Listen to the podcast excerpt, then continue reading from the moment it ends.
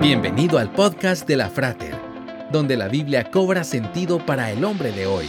Una producción de la Frater, una iglesia cristiana para la familia. Visítanos en frater.org.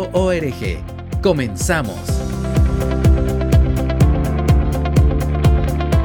El 11 de marzo del 2011, Japón fue sorprendido por un terremoto de magnitud 9 que creó olas de maremoto de hasta 40 metros, dejando a más de 15.000 muertos, 6.000 heridos y 2.500 desaparecidos.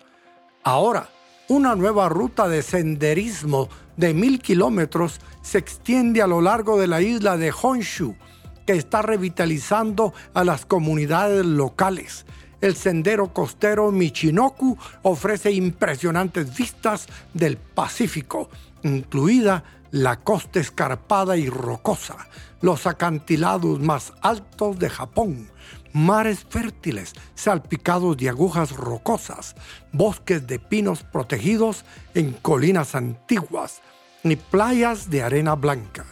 La naturaleza, nacida de los lazos entre el bosque el pueblo, el río y el mar y las historias que se derivan de ella son la belleza que existe solo en este sendero. Escriben los organizadores del sendero.